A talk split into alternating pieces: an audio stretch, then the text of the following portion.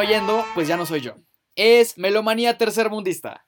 Bienvenidos otra vez a este su podcast de confianza, en donde ya saben, gente de tercer mundo con problemas de tercer mundo les habla un poquito de música. Así es, hemos presentado un, un, Si es- unos si cuantos escuchan es- inconvenientes. Sí, si escuchan esto, es que esta es la versión final, porque hoy, hoy estamos hasta el cuello de inconvenientes güey. en la hora de grabar. Hoy nos ha pasado de todo, cabrón, de todo, güey. O sea, desde, desde licencias que hay que comprar para grabar, desde gente que se para a hacer del baño y ya no regresa a grabar. Sí, miren, No, le- bueno, ya les, les doy un breve resumen. Básicamente, este, el episodio del lunes de reviews musicales, pues ya lo habíamos grabado, ¿no? Vamos a grabar estos dos episodios de una sentada. Y ya lo habíamos grabado. Entonces, pues ya estábamos, ya nos estábamos preparando para grabar este de salseo musical. En lo que Exacto. Brolio me dice, no mames, güey. No mames, güey. es que de- te digo, los de salseo musical están malditos. Están malditos, güey, así es. Yo así de, ¿qué pedo, güey? ¿Qué pasó? Y él, no te pases de verga, güey. No te pases de verga. Y yo, ya, güey, dime qué pedo. Y el güey, creo que no se guardó el episodio, güey. Y yo, o sea, un episodio de una hora. sí, de no una hora, güey. Y yo nada más me quedé calladito, güey, así como de, de procesando, güey. Y este, ya le dije, güey, no mames. O sea, tú en el anterior de Salseo Musical me estabas tirando mierda porque no había grabado 10 minutos de un episodio y ahora tú me dices que perdiste uno entero, güey. el episodio completo. Sí, no mames. Ay, güey, Y no pues ya, al fin lo encontró. Eso nos pasa por, eso nos pasa por, por, por haber dejado fuera. por esta maldición que se llama tercer mundo, claro que sí. Sí, sí, sí, pobrecito. Y ya este, bueno, resolvimos los problemas y aquí estamos, como siempre, brindándoles la mejor información en cuanto a música se refiere, ¿no? Ah, igual, efectivamente. Aprecienlo porque en el episodio de hoy, más bien en esta sesión de grabación, empezamos a grabar a las pinches 9 de la mañana, güey, para que aquí el licenciado, Las 9 de la mañana son una hora perfecta para grabar. O sea, ¿quién te manda a despertarte a las 12? güey, es que últimamente me he estado durmiendo a las 5, 6 de la mañana, güey, o sea, para mí las, las 9, grabar a las 9 es una mentada de madre, güey. Ah, bueno, quiérete, por favor, quiérete. Solo aquí me, o sea, ahí me ves echándome agua, haciéndome un café. Nomás me faltó darme unos pericazos, líneas. cabrón. Sí, güey. No te creas, mamá. suegrita- no te creas, mamá. mundo. Seguramente. Sí, que seguramente está escuchando el podcast. Tu hijo no se periquea. Güey, la neta, qué, qué buena onda de mi mamá, güey, que escucha esta madre, güey. O sea, Ey, si sus mamás escuchan su podcast y ustedes no, ey, ¿qué está pasando ahí? así es. O sea, güey, mi mamá escucha al pendejo de su hijo hablar una hora, güey, acerca de temas que no le pudieran interesar menos, güey. O sea, no si, de mames. por sí no, si de por sí no le interesas. me- menos Exactamente, tu- tu exactamente. podcast, Si de por sí No le cierto. interesó. Usted es una genial mamá, señora. Sí, mamá la de neta, te quiero mucho. Un besote. Y bueno, ya después de este comentario de apreciación a mi Pero mamá, bueno, sí. sí, podemos sí. iniciar Este- este el es episodio la de mamá hoy. de Juancho. Así es, va dedicado Podcast a ella. dedicado a la mamá de Juancho. Así es. Entonces, vamos a empezar, ¿no? A lo que nos truje. Claro que sí. Bueno, pues, si tú, querido escucha, querido amo de casa, reconociste la frase que inició este podcast, esto que estás oyendo ya no soy yo, ya sabes de quién vamos a hablar hoy, yo creo, ¿no? Vamos a hablar de una de las figuras iberoamericanas más importantes de la escena musical, ¿no? Es ganador de un Oscar, de un Goya a la mejor canción de Grammys latinos y personalmente ganador también de mi corazón. Es alguien que en realidad pues no necesita introducción, ¿no? Pero si no sabes Claro. ya de quién estamos hablando, estamos hablando de la evolución de Ricardo Arjona, Jorge Drexler. Claro que sí. A ver, ¿por dónde empezamos a mamársela a Es este señor, güey? ¿Por dónde, de- por sea, dónde empezamos a mamársela, güey? O sea, O sea, neta, necesitamos poner una, una advertencia no de contenido explícito, o sea, una advertencia de contenido cromado. Cromado, contenido así que es. croma gente, ¿sabes? Si, si ustedes piensan que a Kanye se la cromamos, no se imaginan lo que se viene aquí hombre, no, con Jorge. Drexler. O sea, yo creo que podemos empezar a hablarles de quién es Jorge Drexler para aquel desafortunado que no lo conozca. Claro, Pues bueno. es que Ajá. parte del por qué queremos hablar de él es por esta trayectoria artística, no solo musical. Y pues vamos a ver qué trae Jorge Drexler a la conversación, ¿no? Pero siendo un tipo que hace de todo, Sí, güey. de todo, De pues, todo. ¿por dónde empezamos? ¿Quién es Jorge Drexler, Juancho? Pues mira, don Jorge Drexler es este güey que, puta, es como el buen vino, güey, entre más viejo, más bueno, güey. Nacido en Montevideo, la capital de Uruguay, en 1964. Es un músico, actor, poeta, pero sobre todo un gran otorrinolaringólogo. Otorrinolaringólogo, Claro que sí. bien. Claro que sí. Y bueno, no, ya en buen pedo, o sea, la música de Jorge Drexler creo que ha marcado un antes y un después en mi manera de escuchar y de apreciar la música de habla hispana, güey. Así se los pongo sobre la mesa para que vean la magnitud de este, de este señor. Y pues bueno, podemos empezar a hablar un poco de la historia.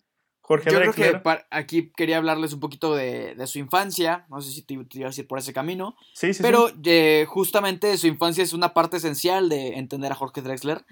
Porque si bien nace en Montevideo, Uruguay, en los 60s, es en los 70s que crece en Israel. Eh, sus padres son, co- este, como es, uno es, su padre es un eh, judío alemán y su madre es una uruguaya de Así raíces es, españolas. Es un, es judío a- alemán que llega pues a Montevideo en tiempos de la Segunda Guerra. Mundial pues para evitar que lo hicieran jabón, básicamente, ¿no? Ah. Ay. Güey, aquí, aquí, estoy Y- pidiendo, aquí estoy pidiendo que me cancelen, güey. Perdonen, pero... Este es un podcast de cromar gente y de cancelarnos. Así es. Es que yo Pero tengo bueno. el tacto de una puta piedra a la hora de hablar de los temas, ya se podrán sí, haber sí, dado riquísimo, cuenta. riquísimo. Sí. Y la verdad es que no tengo problema, ¿no? Yo no tengo problema con eso, a mí me, me da bastante risa. No, Pero pues bueno, la verdad, yo, yo creo que la gente puede entender que obviamente pues, no tengo nada en contra de los judíos, ni mucho menos, solo lo digo por. Pues que Sí, queda cagado, güey. Queda cagado. necesitamos mencionar eso Sí, exacto. Entonces les decía, si bien creció en Israel durante esta época, si bien nació en, en- en Uruguay, pues creció en Israel, ¿no? Y obviamente esto permea en un futuro en sus letras, en su música, que pues siempre, siempre, siempre han tratado de interculturalidad, de, de, de unidad global, de amor. Entonces, mezclas ese tipo de letras con géneros como la milonga, el candombe, la murga, el jazz, tango, bossa, pop y hasta un poquito de electrónica, tienes una de las discografías más completas que pueden haber. Oye, estás teniendo un poco de. Se oyen algunos ruidos a veces. Checa eso para que no sea interferencia más adelante. Pero sí, ¿Listos? Este, te digo, Drexler crece eh, y no tarda mucho en mostrar un gusto por la música desde los 5 años, edad donde empieza pues a aprender a tocar que el piano, que a tomar clases de guitarra, de composición, pero va creciendo y poco a poco va dejando esto ando de la música en segundo plano y se va haciendo a la idea más de inclinarse por seguir el negocio familiar, que era ser médico, como su papá, en lugar de seguir estudiando música formalmente, porque al parecer, a diferencia de un servidor, a este güey sí le gustaba esta onda de comer Sí tres veces al día, sí tenía este plan de no morir de hambre en un futuro, ¿no? Entonces este güey estudia medicina, se especializa en otorrino, y pero al final no abandona por completo sus rollos de músico. Se hace tiempo para tomar más cursos de composición musical, al mismo tiempo que estudia su carrera, incluso tiempo después es de todo. graduarse. Es todo. ¿Cómo? O sea, yo quiero estudiar medicina y no, voy- no sé si voy a tener tiempo ni siquiera de, de comer. Sí, no mames. Se dio, el, se dio el tiempo de mientras estudia medicina y otorrino la especialidad, va y escribe un disco completo. Este tipo es Dios. Así es, exactamente, güey. Este disco que se llama La luz que sabe robar, que sale en 1992, ya después de que Drexler se gradúa, y dos años después sale Radar, en el 94, y estos dos álbumes básicamente nunca le dieron a Jorge Drexler una fama grande, ni mucho menos, literal solo se distribuyeron en, Ur- en Uruguay y en algunas, este, sí, zonas de Montevideo, que es la capital, algunas zonas aledañas, pero nada muy grande. Entonces, Nada internacional ujú, porque, porque ciertamente sí fue la promesa de la escena independiente de Montevideo. Claro que sí. claro que Tanto sí. así que justo los gigantes Caetano Veloso y Joao Bosco lo comienzan a invitar a abrir sus conciertos de gira por Uruguay, ¿no? Entonces Sí. aquí ya se va, se va proclamando como una promesa de la escena independiente. Pero, pero, pero, pero, Pero, no es hasta que conoce a cierta persona que empieza a ganar eh, relevancia. ¿Quién así es, es. esta cierta persona? Pues mira, en 1994, fecha muy importante en la cronología de Drexler, ocurre este momento súper importante que a partir de aquí es donde la vida de Jorge Drexler se empieza a encaminar totalmente a la música. Pasa y resulta que en 1994 el grandioso Joaquín Sabina Ah, andaba de gira por todo el mundo porque acababa de estrenar su álbum llamado Yo, Mi, Me, Conmigo. Entonces una de las paradas de su gira era Montevideo. ¿Y quién fue el elegido para abrir este gran show? Pues Jorge Drexler, papá. ¿Quién Jorgito más? Drexler, señor Sacrosanto Drexler. Así es. No, entonces Joaquín Sabina le dice, hey, este, ábreme el, ábreme el concierto en el Teatro de Verano de Montevideo, impresionante. Así es. Y, y bueno, ¿y qué pasa después de esto? Que pues mira, Joaquín, Joaquín escucha tocar a Jorge, le gusta bastante, le gusta muchísimo, y tanto le gusta la música de Jorge que después de que ya acaba el concierto, este vato de Joaquín le dice, ¿sabes qué, güey? Te la rifaste, vámonos a agarrar la peda, cabrón. Vamos a agarrar la peda. Así es, es lo que le dicen. Y ya este, pues Jorge Drexler obviamente acepta, o sea, ¿quién no se querría, quién no querría agarrar la peda con Joaquín Sabina, cabrón? No mames. Bueno, eh, sí, bueno. Y este, entonces pues ya avanza la noche, estos güeyes ya están bebidos, y para no hacer el cuento muy largo, Joaquín le dice a Jorge Drexler que ya se deje de mamadas, que ya deje de jugarle al doctorcito y que se dedique a ser músico, que eso es lo que realmente era, ¿no? Un, un músico, güey. Claro, claro que sí. Así es, y que se jalara a España con él a probar suerte con su música. Afortunadamente Drexler acepta, se va a España y prácticamente este, este es el comienzo del resto de su vida, güey. Claro, es un antes y un después el conocer a Joaquín Sabina, ¿no? Así es. Porque justo se va a España y es que en el 95 saca el Vaivén. El Vaivén, claro que sí. Este álbum de Vaivén, eh, como les comenta Braulio, es el primero que saca en España y aquí podemos ver a Jorge Drexler pues con su poesía tan única que desde los primeros álbumes se destacaba y una instrumentalización donde aquí Jorge presenta lo que va a ser parte de su identidad musical durante todos los álbumes, que es la inclusión de diversos ritmos latinos y de diversas, igual, ritmos de todo el mundo, ya sea jazz. Aquí hay canciones que hasta parecen un, puto estándar de jazz, como la que se llama Tú, así literal Tú. Tú, exactamente. Hay canciones de blues como Tu Voyeur. Y pues bueno, aquí es, un muy buen inicio para Drexler, un muy buen inicio. Yo creo que es todo lo que tengo que comentar aquí en este álbum. Ciertamente, este es, este es una, son raíces más latinoamericanas con un poquito de infusión moderna que bien, en, la que bien o no Sabina, Sabina influyó totalmente. Por supuesto. Porque pues era su maestro, ¿no? Oye, con esta influencia... tu micrófono se está rozando con algo porque a veces como que se escucha así como un ruido muy molesto, güey. Ok, es mi voz. Ese ruido molesto. No, no, no, no. Güey, no. O sea, como de que neta lo estás rozando con algo. Chécalo, güey. Ok, no te preocupes. Después saca Llueve en 1998. Y aquí yo creo que se inclina más por lo pop, porque aunque tiene canciones como Cara B y Murga Reggae, que conservan este estilo influenciado por ritmos endémicos que tenía Vaivén, hay más canciones con esta vibra más accesible para el público, más de producción, no diría yo simplona, pero más estándar. Y pues para mí me gusta mucho más Vaivén que, que Llueve. Es todo lo que tengo que decir de este álbum. A mí también me gusta un poquito más eh, Vaivén que Llueve. Pero es que Llueve tiene éxitos muy individuales, como de amor y de casualidad. Que ah, sí. Creo que es la mejor canción que ha sacado en, esos, en, su, en su trayectoria hasta ese momento. Porque de amor y de casualidad es una, es un una oda. Es una oda a la interculturalidad, como lo decía al principio. Claro. Entonces habla, habla aquí de su primera esposa, ¿no? De, los orígenes de, ella. Y si bien, si bien estos dos primeros discos no son. Eh, no son la epítome de la calidad musical de Drexler, sí son. Eh, sí son el, blueprint de sus letras, ¿no? Aquí vemos amor. Eh, Amor y, e interculturalidad, definitivamente. Yo creo que esas son las dos palabras que podrían definir mejor todas las letras de Drexler a lo largo de su carrera, amor e interculturalidad. Y pues ya en el 99 saca Frontera, que es su siguiente álbum, y aquí podemos ver a un Drexler más maduro, que ha aprendido del ambiente mm, creativo en el que ha vivido estos últimos años, y que en este álbum podemos ver, te digo, más atrevido que nunca, en el sentido de la producción, o sea, porque aquí mete este güey arreglos melódicos, electrónicos, como en la edad, de, la edad del cielo. Claro. Que es la primera canción del álbum, ¿sí? Y algunas percusiones electrónicas también como en Princesa Bacana, güey.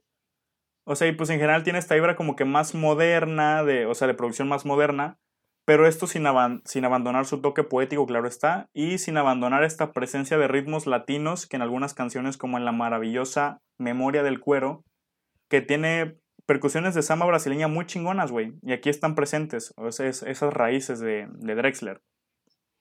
Totalmente. Y para el 2001, todavía en España, eh, el Drexler libera el SEA, ¿no? Vemos, aquí vemos un poquito más este lado de bossa pop y electrónico. Y yo creo que yo creo que esta es una etapa ya de crecimiento artístico de Drexler, ¿no?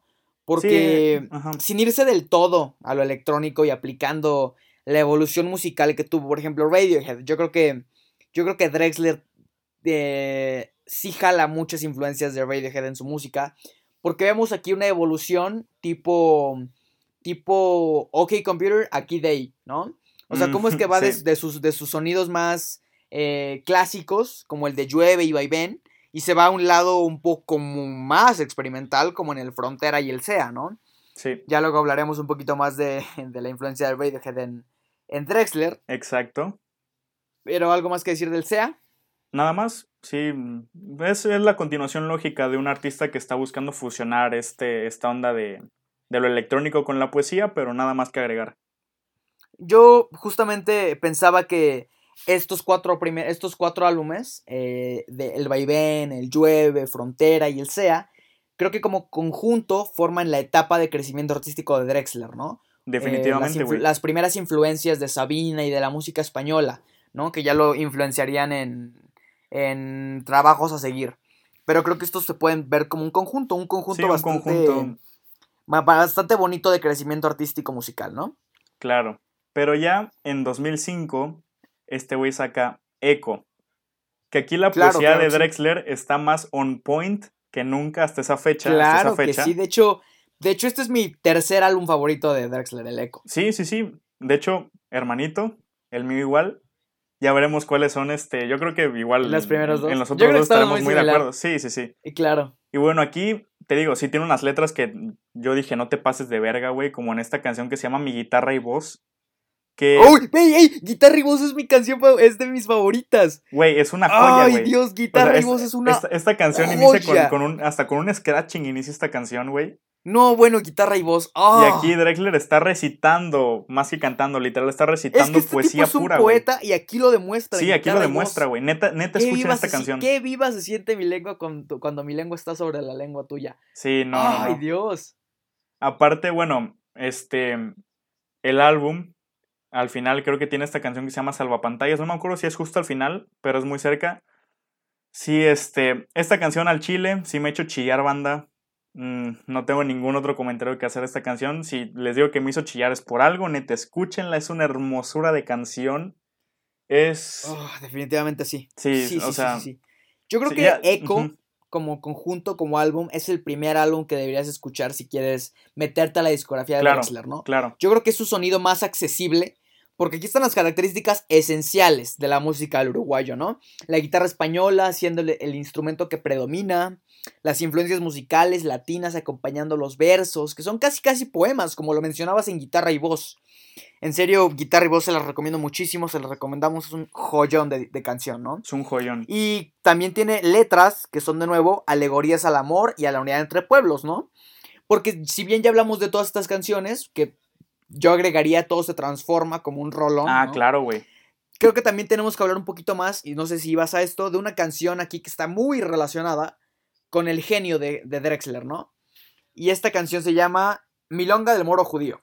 Uf. ¿No? Ilústranos. Milonga del Moro Judío, musicalmente, es una canción con una estructura viejísima, ¿no? La décima. Claro, claro. Que pues es una de las formas más complejas a la hora de escribir música, ¿no? Y de hecho, justo de eso nos cuenta en una de las mejores TED Talks que existen. ¿no? Yo soy muy afín a escuchar TED Talks en, en, mis ratos libres como podcast. Eh, entonces, yo les recomiendo muchísimo que al, acabar este podcast, obviamente, vayan a escuchar una TED, una TED Talk del 2017 llamada Música, Poesía o Identidad o Music Igual tiene, igual tiene otra, ¿no? Otra TED Talk. Claro, claro. Historia, historia de otra canción, ya hablaremos un poquito más de esa. Y bueno, en Música, Poesía e Identidad, eh, hace tres años hizo esta plática. Aquí nos cuenta cómo Joaquín Sabina, ya sabemos su maestro, le den una servilleta de bar los versos del coro de esta canción. y le pide a Drexler que escriba una canción con ellos, ¿no? Justo cuando se va a su casa y a escribirla, a decir, ah, ok, voy a escribir esta canción. Sabina le dice, hey, pero escríbelos en décimas. Y Jorge como a la madre. Güey, se, reinició, güey, se reinició. Se reinició, pero pues no le dijo, ¿no? Porque pues qué pena, ¿no? Entonces, eh, de aquí nos cuenta toda la historia de la décima y de cómo cada pueblo que la ha conservado viva por más de 500 años asume que pues es muy suya, ¿no? Acá en México eh, la conocemos como el son jarocho. Eh, yo creo que tú estarás muy relacionado con esa, con ese... con El himno de las jaivas. Claro. Claro. Y también nos cuenta un poquito más de la música que acompaña esta canción, a Milonga del Moro Judío, ¿no? Dando un viaje gigantesco por el espacio y el tiempo, mientras nos ambienta la plática cantando y aplaudiendo. Es en serio una plática impresionante. O sea, yo recomiendo muchísimo esta, esta plática y obviamente es, es algo que deben de ver ter- al terminar este episodio cromando a Jorge Drexler. Así es. De hecho, muy- de hecho, creo que es mi TED Talk favorita, güey. O sea, yo no soy tan afín. Si, si bien, o sea, sí, es, sí he escuchado varias, no soy tan afín, la verdad. Pero he Fíjate que escuchado yo sí, o sea, más, de, sí más, de, más de 30 TED Talks, definitivamente, y esta es mi favorita. Así que queda súper recomendada si quieren saber un poco de Definitivamente. este significado de lo que es la interculturalidad en la música. No hay mejor plática que esa que nos regala. Y justo vamos a retomar, justo vamos a retomar esta plática más adelante en el misceláneo del día de hoy. Claro. Pero, eh, algo más que decir del eco. Eh, pues no de tal como, no de tal el álbum, pero sí hay que hablar del escándalo que se suscitó durante la, e- esta época de Uy, Eco. Sí, claro, claro que sí. Sí, sí, sí. sí, porque de aquí ocurre, yo creo que es el único escándalo mediático como tal en el que ha estado envuelto Jorge Sí, Drexler. es una persona bastante tranquila. Sí, Eh, exacto. y aparte, no aparte no es un escándalo que digas, él hizo una culerada, no es que él, a él le No, al hicieron una culerada. O sea, claro, Este, ¿quieres explicarlo? Este, lo voy, lo voy a explicar. Él, este, compone esta canción titulada Al otro lado del río, bellísima, para la película Diarios de una motocicleta, que narra el viaje de, pues, del Che Guevara por muchas regiones de Sudamérica. Muy buena la peli. Entonces, esta película es nominada al Oscar en 2005 y entre sus muchas nominaciones está la de Mejor Canción Original, que es pues, Al otro lado del río. Y los organizadores de la ceremonia querían que esta canción se tocara en vivo en, en los Oscars. Pero los hijos de su perra verga le dijeron a Drexler, ¿sabes qué? Tú no eres lo suficientemente famoso para salir a tocar en una ceremonia de los Oscars. Eh, le dijeron, te queremos, queremos la canción, pero no te queremos a ti, güey. O sea, imagínate eso, güey. Imagínate ¡Ah, eso, cabrón. Dios! Entonces la canción la terminan interpretando Antonio Banderas y Carlos Santana. Obvio, a mi bebé Jorgitos estaba que se lo cargaba la chingada, güey. Y al final, al final la canción sí se lleva el premio a mejor canción original. Y pues aquí sí se sube Drexler a recibir el premio.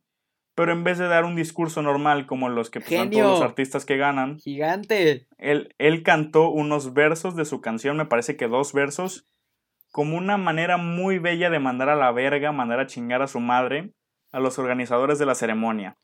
Claro, porque Entonces, bien lo pues, decía, es, esto fue un poquito más responsabilidad de los organizadores, no tanto de la academia. No, No, por eso me estoy refiriendo a los organizadores. no a la claro, claro, claro, claro. Ujú. Y Entonces este, se, me bueno, hace un, se me hace un movimiento de, de, de rebeldía totalmente aceptable. sí, Se claro que aplaude, sí. Mil veces.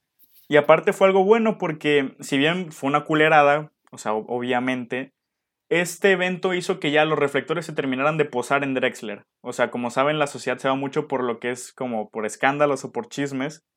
Y este, pues ya con este escándalo que se suscitó aquí, el mundo empieza a saber quién, quién es Jorge Drexler, mínimo empiezan a escuchar esta canción de Al otro lado del río y se empiezan a adentrar más en lo que es este, el mundo de, de Drexler, ¿no? Y de su música. Sin duda alguna. Y ya de ahí saca 12 segundos de obscuridad en 2006. Ay, Dios. que se podría este decir, es, este es se mi podría decir segundo que, álbum favorito. se podría decir que este es como el Later Eight and Heartbreak de Jorge Drexler, güey. Uy, sí, buena, buena Sí, comparación ahí me gustó, me gustó, me porque- gustó, sí. Eh, Pero los, los escuchas dirán, ¿por qué?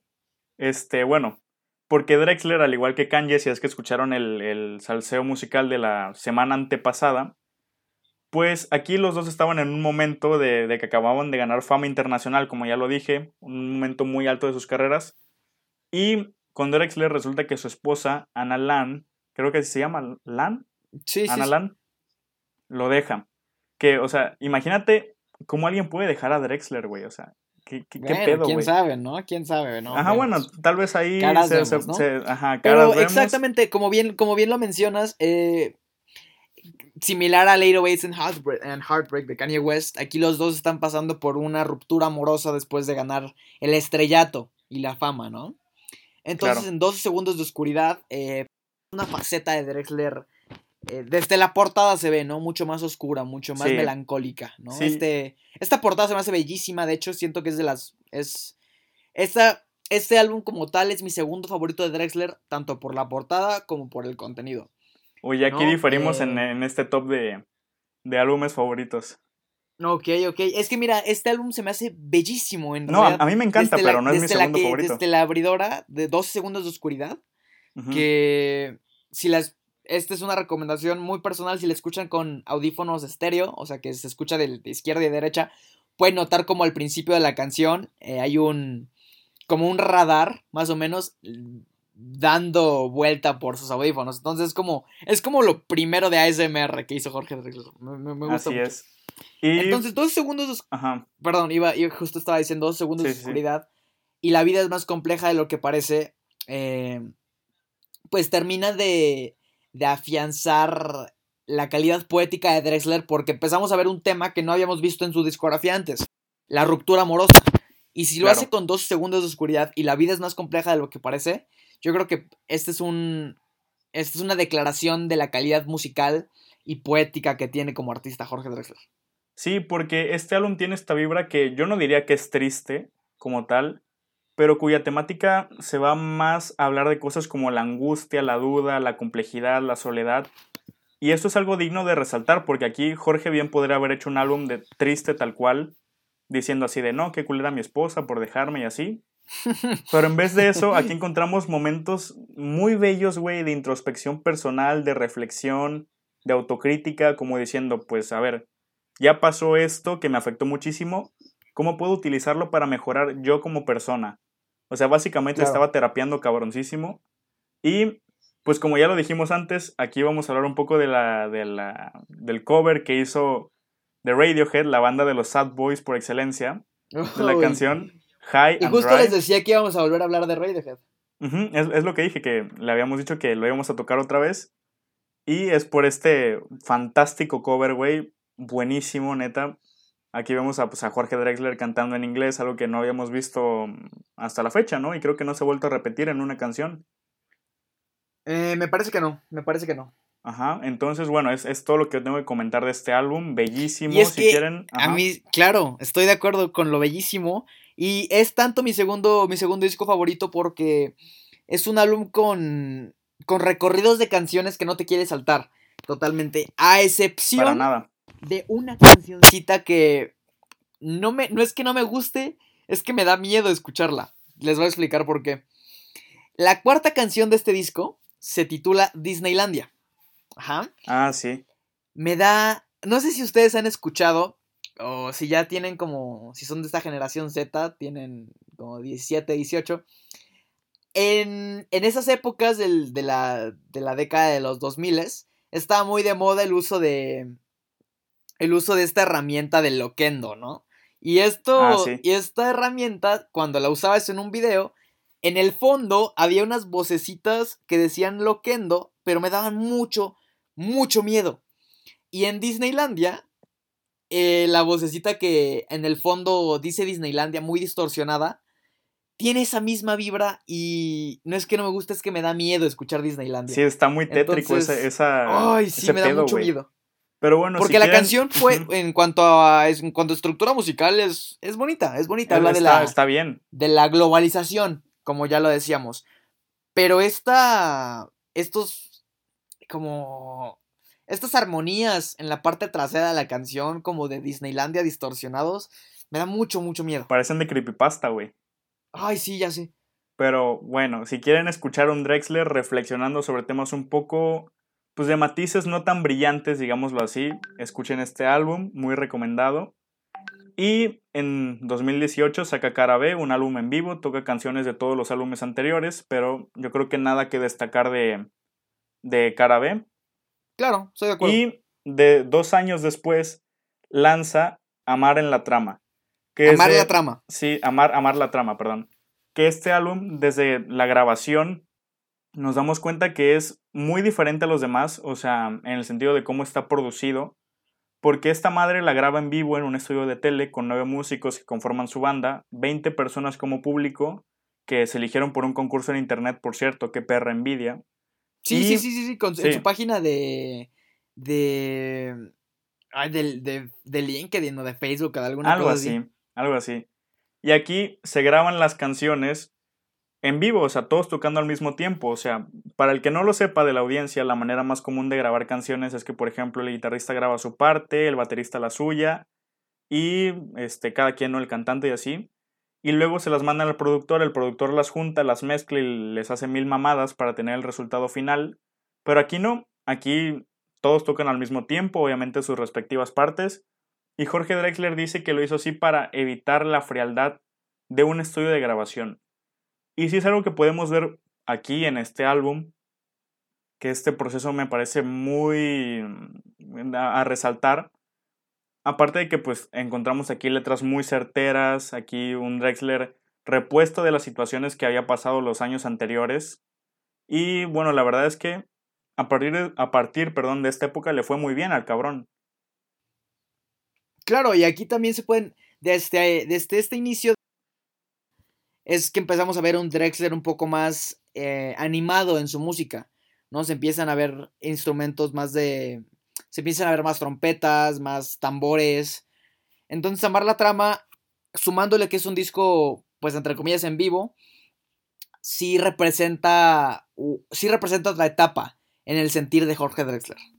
Claro, claro.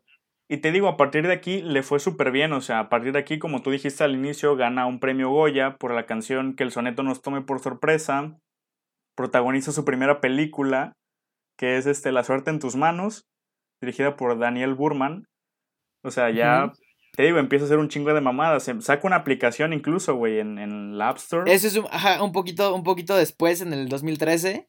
Es una aplicación muy innovadora en la que podías tú mezclar versos con artistas distintos y tú podías ponerle la música. Está bastante curiosa.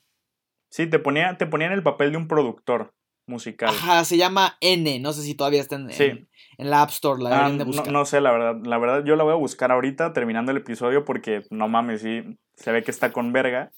Y en sí, fin, porque, este porque tiene, tantito en, hablando de esa aplicación, tiene estos mismos versos interpretados por artistas distintos. Está el mismo Drexler, su hermano, René de Residente. Ajá, exacto. Y pues te digo, yo no sé si siga ahí, pero si está, les invito a que, que la prueben. Y pues en fin, a este güey le estaba yendo de huevos, de maravilla. Y de ahí sigue el maravilloso, el animado, el que no sé si está en el segundo lugar o en el primero para ¿Este mí de la discografía. lugar? Ay, Sí, no me digas eso. No. Te lo juro, güey, te lo juro. Ay, no. Aquí, bueno, por lo que veo y por tu tono de voz, vamos a tener que estar de Sí, acuerdo en estar en desacuerdo. desacuerdo. Pero bueno, el, el álbum del que estamos hablando es Bailar en la Cueva, lanzado en 2014. Para mí es, es mi segundo álbum favorito de Drexler. Es que desde la portada a mí se me hace bastante deplorable. ¿A tanto así le dirías a este álbum, güey, deplorable? Sí. Sí, sí, sí, sin duda. Te voy a agarrar a vergazos, güey. Te voy a agarrar, güey. Yo creo que no, no habíamos visto un, un Drexler, eh, yo creo que tan suelto. Eh, eh, Exacto. a lo mejor no, de- no diría deplorable, pero es una faceta que no la habíamos visto. Es algo muy, es un Drexler muy suelto en sus líricas, en su música. Eh, musicalmente es un álbum muy, muy upbeat, ¿sabes? Sí, Eh, este que álbum es- obviamente es- te ajá. invita, como dice, a, a- a bailar. Sí, es muy, muy acorde a su nombre. Es un álbum que apuesta en su mayoría por los ritmos bailables, ritmos más movidos. Y, güey, para este mí, sí para mí el pinche álbum es, es pura gozadera, güey. O sea, obviamente tiene un algunas partes. en la discografía. Uy, mira, me vas a perdonar, pero chinga tu madre, güey, la neta. No, Yo amo no, este álbum, güey. O sea, la primera mitad, te digo, es pura fiesta, güey. Creo que es el álbum más divertido de Drexler para escuchar, güey. Con la tampoco. ¿Qué? Tampoco. Ese no es el más divertido de escuchar. Este, o sea, lo esto- güey, sí es el más divertido de escuchar, cabrón. No, hombre, Sí, no. Braulio, vamos a agarrarnos a, a- vergas. Güey, tú dime, tú dime dónde ¿Qué y cuándo, cabrón. que tu cancioncita esta es más divertida que toda la canción eh, Movimiento o que Silencio? Tranquilo, No, güey. bro, no me Pero vengas con eso. Yo no, digo no. el álbum en su integridad, o sea, güey, mira, ya, güey, dime dónde No, y cuándo nos La agarramos. neta no, bro. Metro, Metro Constitución a las 12 debajo del reloj, cuando quieras. Sí, güey, güey, la neta sí voy, cabrón. Ahorita ya me estoy entrando a la puta página de ADO para comprarme mi boleto, Dale, güey. cómprate tu ADO, porque neta, bailar en la cueva se me hace un errorcito en la discografía de Drexler. Por lo menos, Ah. personalmente, es un álbum que no disfruto. Se me hace algo que vimos bien en el Frontera y en el SEA. Pero aquí lo, lo vemos demasiado suelto, tan suelto que llega a cometer errores en la ejecución de bailar en la cueva. Pues mira, efectivamente este es el álbum con producción más barroca, se podría decir, de Drexler. Es más grandilocuente y pues aquí te digo, órganos, secciones de viento, arreglos electrónicos, acorde, acordeones, timbales, samples, hay de todo, güey. O sea, este álbum es una fiesta, güey. Y Es una fiesta, totalmente. aparte yo creo que aquí sí me vas a agarrar a vergazos porque el álbum inicia con la que es mi canción favorita de Drexler, güey. Es neta. Te lo juro, güey, te lo juro. Es neta. Te lo güey. juro, güey, te lo juro, cabrón. Ni es- siquiera es la mejor canción del álbum. Mira, güey. Déjame que yo dé mis putos gustos, güey. Porque, neta, no, sé- no sé qué pedo contigo. ¿Cómo no te puede gustar bailar en la cueva, güey? No me gusta bailar en la cueva, está feo. No, güey. Ah, la verga, Braulio. Chinga tu madre, güey. Güey, no sé, no sé por qué estoy grabando este podcast contigo, güey. Raza, después, mira- de, después de este episodio se acaba Melomanía Tercermundista. Muchas gracias por escucharnos. Muchas gracias por escucharnos, ya se acabó. No, mira, a ver. Ya. Seamos civilizados. Voy a hablar, voy a dar mis puntos de por qué me gusta. O sea, no, no, A ver, no todo pues. porque es un álbum muy largo. Pero bueno, empezamos con Bailar en la Cueva. Esta canción que abre el álbum de manera, para mí, maestra, con la siguiente línea que es la idea, eterna, la idea es eternamente nueva. Cae la noche y nos seguimos juntando a bailar en la cueva. Aquí Tiene la misma energía que el decir llega el verano y las manos en el ano. Ah, la verga, güey. Güey, estoy, estoy sintiendo un coraje, cabrón, aquí que... Ok, bueno. Aquí Drexler hace esta refl- reflexión que desde los orígenes de la música hasta este mismo día que estamos grabando este podcast, nuestra manera de disfrutar la música pues no, no ha cambiado nunca su esencia. O sea, así como, como nuestros ancestros se juntaban cuando caía la noche a bailar sus ritmos tribales literalmente en una puta cueva, güey. Hoy en día, claro que nos seguimos juntando cuando cae la noche a bailar en la cueva. Solo que en vez de llamar la cueva, la, la llamamos antro, ¿no? Estamos de acuerdo, ¿no? Bailar en el antro. Aquí en Villahermosa la cueva se llama Hope 52, se llama Divar en la, en la 52 porque no hay CDMX, no, sé cu- cuáles sean los antros chingones, la el verdad. barecito. El barecito, ok. Y aquí, bueno, te presenta esta, esta línea de apertura que yo creo que va muy bien con los temas que trata el álbum. Y aparte, es- esta canción tiene esta línea de guitarra sincopada que no mames, güey. O sea, es el, el tan, tan, tan, tan, tan, tan, tan, tan, tan, tan, que le da todo el feeling, güey. Te lo juro que amo esta canción, güey. No sé cómo no te puede gustar, güey. No sé cómo no te puede gustar. De ahí tenemos la siguiente canción titulada Bolivia, que literalmente es un pinche cumbión, güey. O sea, literal es una Aquí sí cumbia, estoy güey. de acuerdo. Este es, este es de los puntos más altos de este álbum. Sí, es un pinche cumbión, güey, una cumbia boliviana que aunque sabemos que la cumbia es colombiana, pues también está muy arraigada en la cultura de Bolivia. Y te digo, un cumbionazo, güey. Yo, yo me puedo imaginar perfectamente a Ulises bailándola, o sea, el de Ya no estoy aquí, para el que no sepa. Ah, ya sé quién. Ya... De hecho, sí, sí, sí, porque trae a Caetano Veloso. Sí, o sea, por si no han visto la peli de Ya no estoy aquí, no, no sé qué hacen con su vida, o sea, el personaje de Ulises es como la, la representación perfecta de lo que es un melómano tercermundista, güey. Estamos de acuerdo en eso, ¿no? Sí, definitivamente.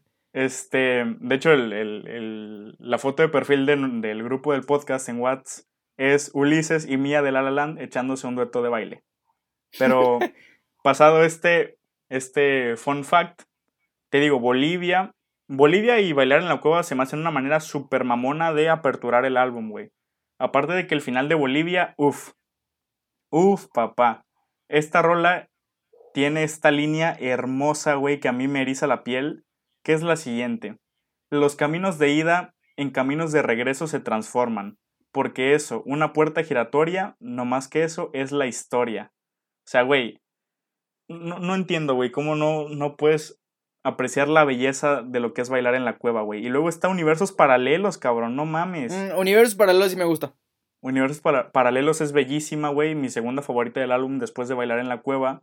Un loop de percusión bastante cool. Y, güey, el video musical es una joya también, güey. Saber a, a Drexler bailar. ¿Lo has visto, no? No, fíjate que no lo he visto. ¿No has visto el video de bailar en la cueva? No, bro. Te estás perdiendo ver a Drexler bailar, güey. Así te lo pongo, o sea. A ver, ahorita, ahorita lo busco. Sí, es que a mí me gusta mucho porque yo siempre he tenido esta fijación como que un poco peculiar de que me gustan mucho los videos donde la gente sale bailando, llámese Lonely Boy de The Black Keys, llámese Lonesome Street. Exactamente, eso iba a decir, llámese Lotus Flower. Y este video, güey, sale Jorge Drexler bailando, güey. ¿Qué más puedes pedir? Una coreografía que va muy acorde al, a, universos paralelos. Y mira, yo creo que yo solo voy a dejar en escúchenlo. Aquí pues no, no puedo tener una conversación con Braulio porque este güey le dijo a este álbum una cagada. Se cagó en, en bailar en la cueva. Braulio se bajó el pantalón y se acaba de zurrar en bailar en la cueva. Chinga tu madre, güey, neta. No, no lo puedo creer, güey. Entonces yo, yo, solo se los dejo a su, a su criterio, escúchenlo. Es mi segundo este, favorito de Drexler. A Braulio le caga, ya verán ustedes con quién están más de acuerdo. ¿Cómo puedes tener disco probablemente favorito de Drexler con un álbum que tiene data data, que tiene esfera? No, no, bro. Dicen it. Pues bueno, ya dirá la audiencia qué piensa, la verdad. Yo invito a que escuchen toda la discografía de Drexler, o sea, cada álbum tiene algo que, no se, pueden perder. Se, se, invita totalmente. Sí. Pero bueno, ya pasado este trago amargo que me hiciste pasar. No, bueno. Podemos hablar de un álbum en el que sí estamos de acuerdo que, bueno, para mí es el mejor, yo creo que para ti también. También. El que cierra la discografía de Drexler. Vuelves a ser civilizado por fin.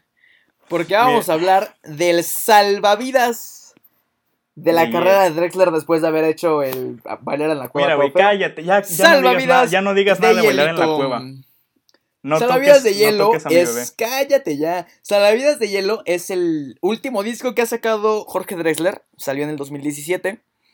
Y es que este disco. ¡Ay! ¿Por dónde empezamos? si bailar en la cueva era como ir a una fiesta, Salvavidas de Hielo es ir a tomarte un cafecito y filosofar de la vida. Es ir Totalmente. a, es ir a desayunar al Vips como toda una señora con buena compañía. por un cafecito y leer libros, ¿no? Es leer café, oler lluvia y tomar libros. Exactamente. O sea, mira, este álbum yo lo describiría como, como esta especie de oasis de tranquilidad y reflexión en un mundo que cada vez está más caótico y más loco, güey. O sea. Es muy reflexivo y a la vez es una escucha ligera. No es como que por ser reflexivo tengas que ponerle toda la atención del mundo. Porque mira, justo, justo hablamos de la TED, de la primera TED Talk de Drexler, este, en el Eco. En este año, mejor dicho, un año después, en 2018, sacó su segunda TED Talk, llamada Historia de otra canción, ¿no? Y aquí nos cuenta un poquito más de la, de la que abre este álbum, Movimiento, ¿no? Nos cuenta sobre, sobre cómo, cómo nace el video musical, acerca de, de una corredora, bueno, de una, de una mujer tarahumara.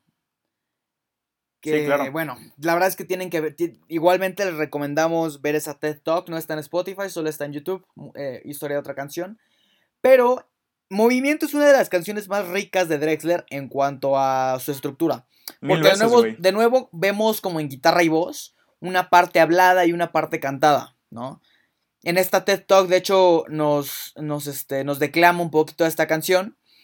Pero es que, wow, de hecho creo que lo tenemos en la portada de este, de este episodio.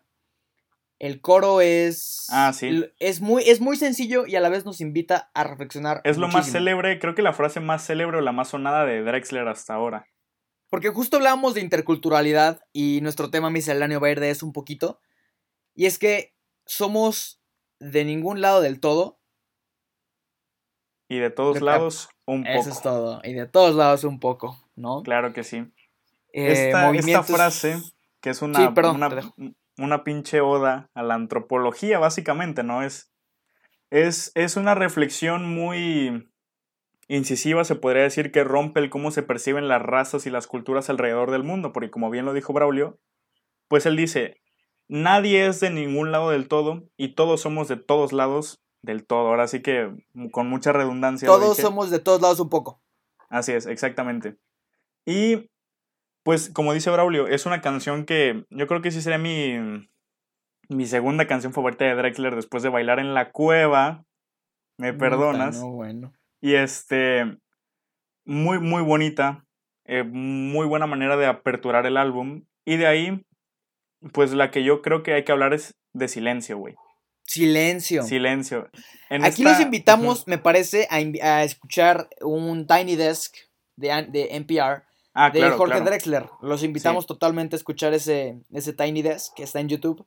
Porque justo en este toca movimiento, silencio y me parece que asilo, ¿no? Y silencio es la que se lleva a los reflectores porque literalmente hay silencios de 8 y 16 tiempos en la canción que son bastante nuevos. O sea, yo creo que nunca había escuchado una canción así con silencios reales. Ajá, claro. Y, y vaya, es, es, bellísima musicalmente esta canción, Silencio. Sí, e, esta canción es como, como todo este álbum de Salvavidas de Hielo en una sola canción, porque aquí Drexler engloba esta idea del, de su propósito con este álbum, con esta bella frase que dice, no encuentro nada más valioso que darte, nada más elegante que este instante de silencio. Esta idea es la idea que, cubre todo el álbum, ya lo dijimos, es como un, espacio de tranquilidad en un mundo cada vez más loco, ¿no? Por eso yo digo que tienen que escuchar Silencio sí o sí si escuchan este álbum. Y después, inmediatamente después, tenemos este Es una oda, es una oda a su maestro, ¿no? Así es, este, este, temazo llamado Pongamos que hablo de Martínez, que básicamente es esta canción a manera de pues un hermoso agradecimiento a Joaquín Sabina por haberle hecho cambiar el rumbo de su vida aquella noche de 1994, por convencerlo de perseguir sus sueños, por creer en él, en su talento, en fin. Yo creo que todos tenemos que agradecerle a Sabina por porque sin él probablemente hoy no estaríamos hablando de este gran artista que es Jorge Pinches Drexler, güey. De acuerdo, totalmente. Y es que pongamos que hablo de Martínez, eh, se da un tributo de la manera más elegante posible. Porque ni siquiera lo menciona como tal a Joaquín Sabina. Y justo en el, en el, me parece que en el, en el segundo, en la segunda, bueno, en una parte de la canción dice algo como, y quien quiera, y quien quiera adivinarlo, que lo adivine, ¿no? Pero pues ah, pongamos que hablo de Martínez, ¿no? Entonces es un tributo muy elegante a Joaquín Sabina. Sí, totalmente de acuerdo. Y pues mira, estas son las tres canciones de las que yo quiero hablar aquí. No sé si tú quieras tocar alguna otra. Eh, nada más quería eh, resaltar que como tal no, no quiero hablar de, de las demás canciones, pero eh, no hablamos de telefonía, estalactitas y asilo, que son de mis canciones favoritas de, de Drexler. Ah, es que aquí, aquí sí es el álbum donde yo digo, escuchen neta todas las canciones, todo, todo, todo, todo, por favor, desde el primero integridad a, la que cierra, que es esta hermosísima canción llamada Salvavidas de Hielo, que siento que le vendría mejor no tener a Natalia Furcade, pero se agradece. sí, sí estamos de acuerdo en eso, de que Natalia le resta un poquito a la canción. Claro, o sea, por ejemplo, en Asilo, la colaboración de Mon Laferte es, es muy, muy, muy en punto. Le muy superior, muy, muy superior. Ajá, porque le complementa, es como, es como esta conversación, ¿no? Pero en Salvavidas de Hielo igual, igual y no tanto, no sé, la verdad es que la, la vería un poquito más en, en telefonía, por ejemplo. Pero bueno, yo, yo, yo creo que es uno de estos álbumes que tienes que escuchar de principio a fin. Y hasta la fecha, me acuerdo cuando lo escuché en el, en el 2017, es un disco al que todavía regreso.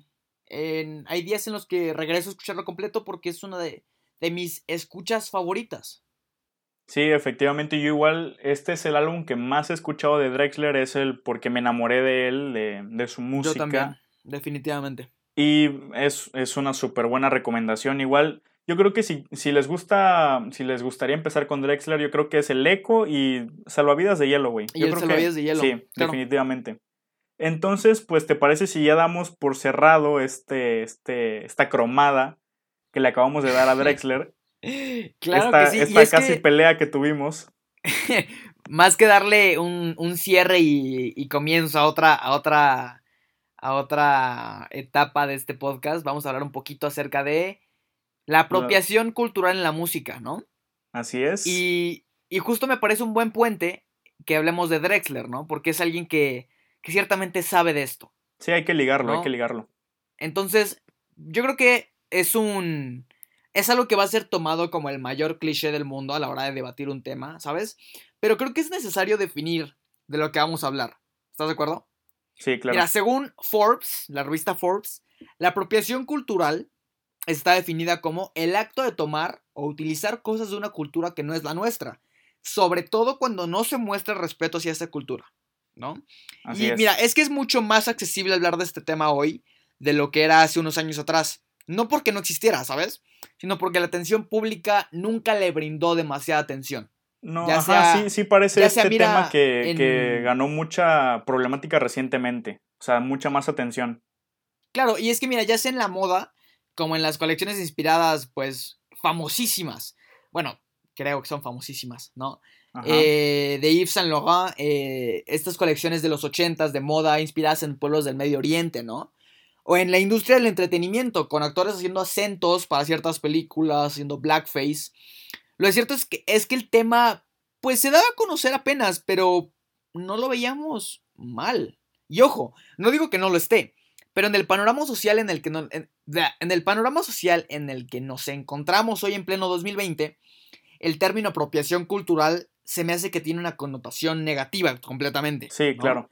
Entonces, si una persona blanca, por ejemplo, se hace rastas, porque le gusta cómo se ven, es muy probable que una, una tuiturba enardecida, que es un término recientemente acuñado, una Tuiturba. tuiturba enardecida, pues lo saque a la luz y lo condene enérgicamente cual rector de UNAM, dado que es un símbolo de la cultura africana, ¿no? Claro. Pero- Entonces, Ajá. claro, yo decía que si nos vamos un poquito más dentro del tema que vinimos a platicar en la música, pues es algo que eh, ha pasado desde siempre y es que creo que es necesario dejar de referirnos a tomar aspectos culturales como apropiárselos, ¿no crees? Sí, claro, porque yo iba a decir que, pues miren, si, si ya poniéndonos en tema musical, si la música o los artistas no tomaran aspectos musicales de personas o de culturas ajenas, la música nunca iba a evolucionar. O sea, seguiríamos hoy en día escuchando ritmos tribales y cantos gregorianos si la música no se viera como conjunto.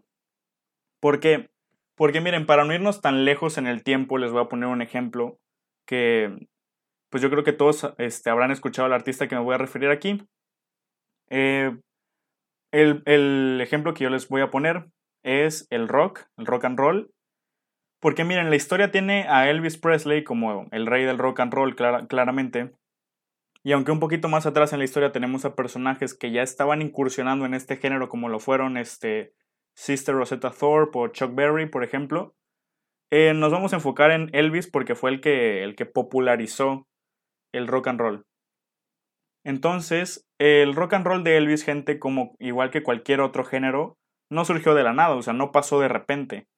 En términos, yo diría que muy simplificados, es como el rock es la fusión de la música de los blancos y la música de los negros, el country y el blues, nada más que eso. Y Elvis estaba utilizando música pues de un colectivo étnico al cual claramente no pertenecía, que eran los afroamericanos, para hacer su propia música. Y pues les hago la pregunta, ¿por esto las personas vemos de manera negativa a Elvis? Pues claro que pinches no, güey, o sea, la música de Elvis pues es, es, está muy cool, cabrón, es una chingonería.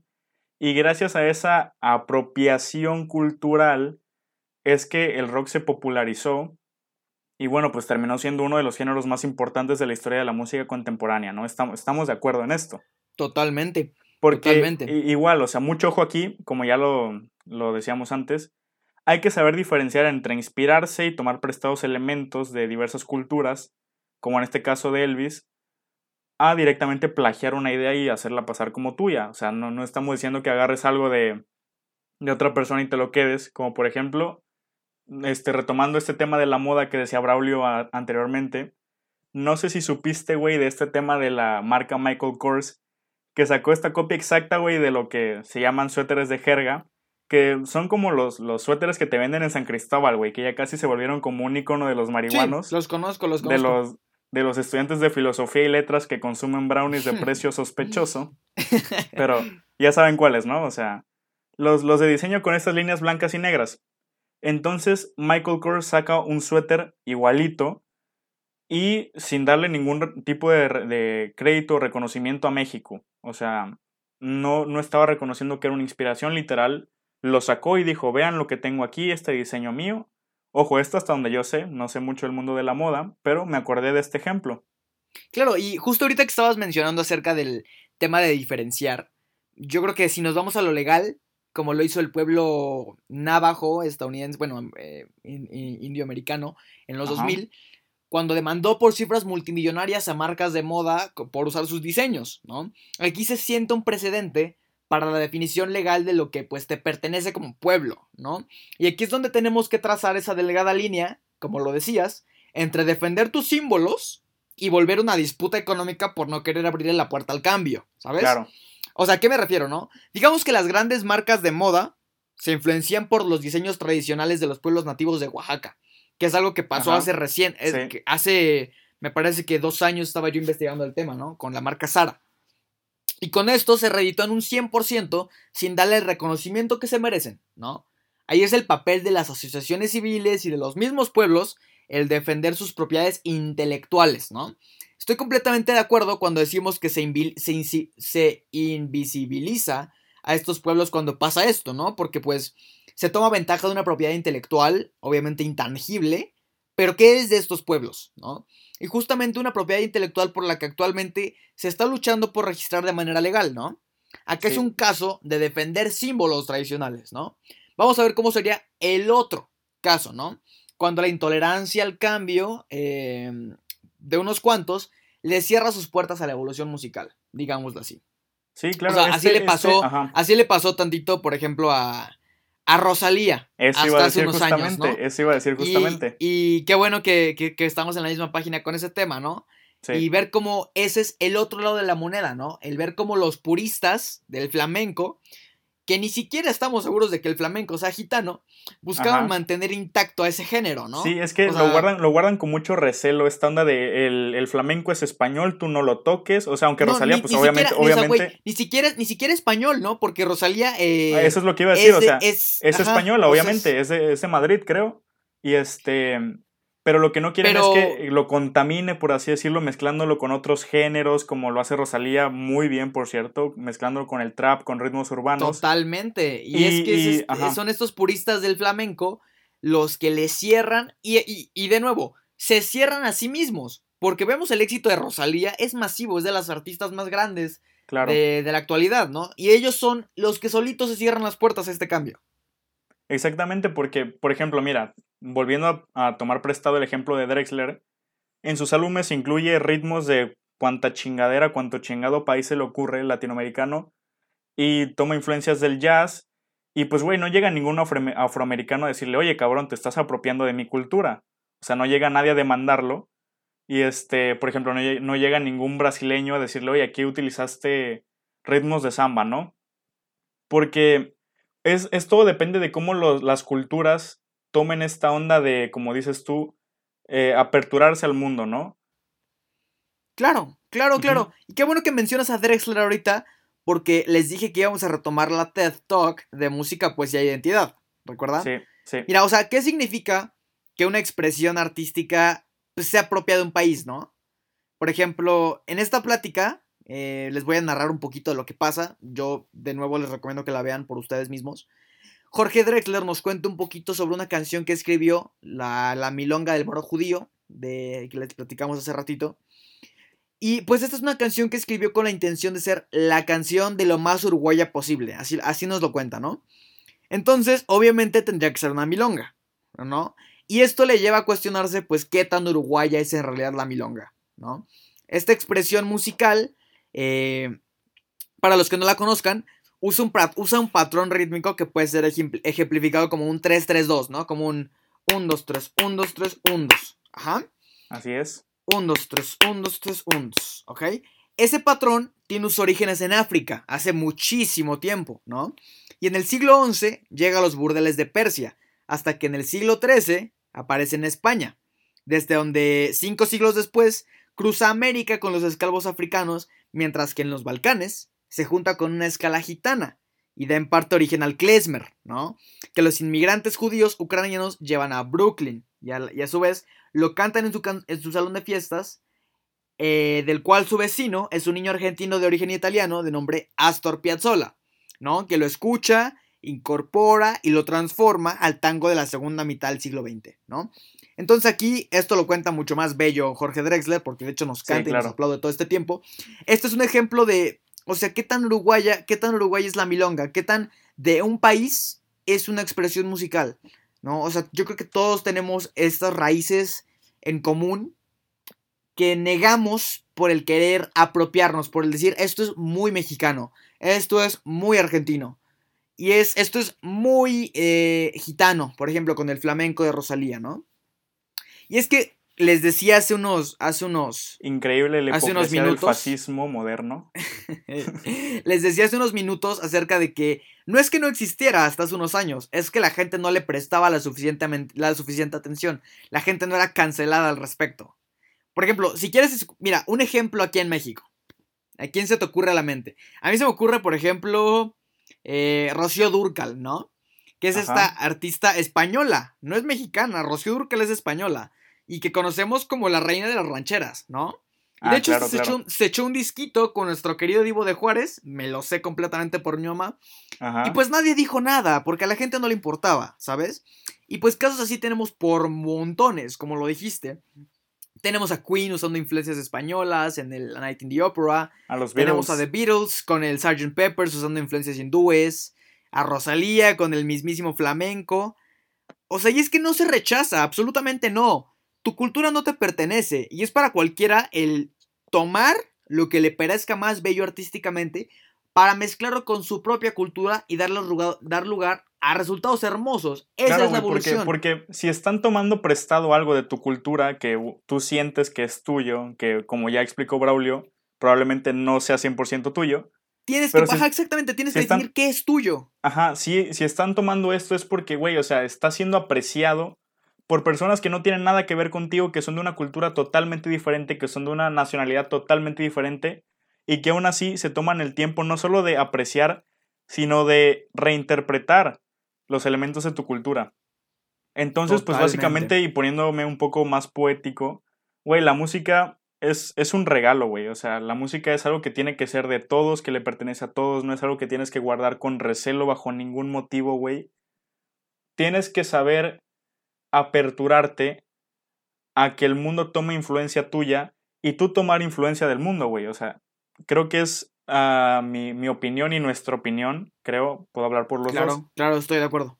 De este tema, o sea, de que no, este, este concepto de apropiación cultural, visto en la modernidad como un problema, eh, más que nada enfocado en la música, ¿no? Porque ya vemos que en, en temas de la moda sí tiene un poco más de, de choque pero visto desde el punto de perspectiva musical, ver esta onda como un problema es algo que se me hace una pendejada, güey. Se me hace una total totalmente, es una barra basada. Porque entramos de nuevo en. Barra basada.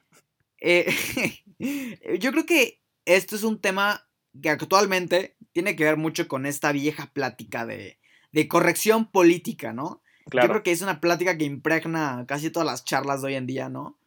Porque el tachar de apropiación cultural a una obra, a un acto, es intentar, cancelar, e intentar cancelarlo, es someterlo de nuevo a este poder omnipotente de la presión social de unos cuantos. Y es algo que yo completamente rechazo. Eh, se me hace impensable el cerrar las puertas a la evolución, al progreso musical, por el, por el purismo que le quieras dar a tu género. ¿Sabes? Que ni siquiera sabes si es tuyo, de verdad. Totalmente. O sea, no hay tal cosa como un género que no se haya visto envuelto ya en esta mezcla cada vez más homogénea que es la música del siglo XXI, ¿no? La música y es que como dice Jorge Drexler, claro, como dice Jorge Drexler, o sea, hay que tener tantita humildad y recordar que somos de ningún lado del todo y de todos lados un poco. Claro que sí. Yo creo que esa es una bonita manera de cerrar el tema, ¿no? Con esta frase de, de Drexler. Sin duda legendaria. Pues bueno, aquí se acabó esta discusión de la apropiación cultural. Resumen, visto como problema desde la perspectiva de la música, es una mamada. Es una barrabasada, es así una es.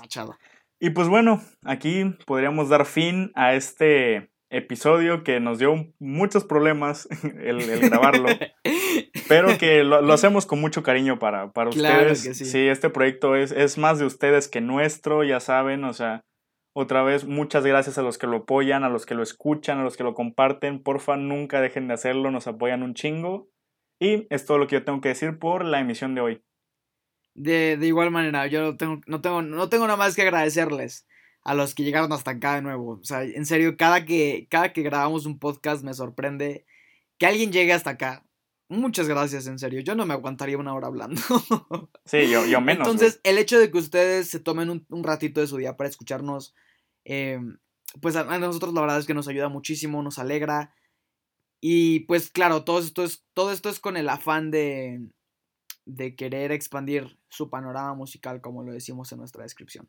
Claro que sí.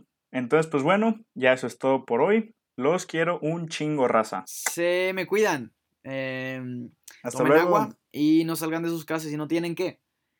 Se me cuidan. Bailar en la cueva es un asco. Esto fue Melomanía Chinga tu madre. Braulio. Nos vemos. Hasta luego.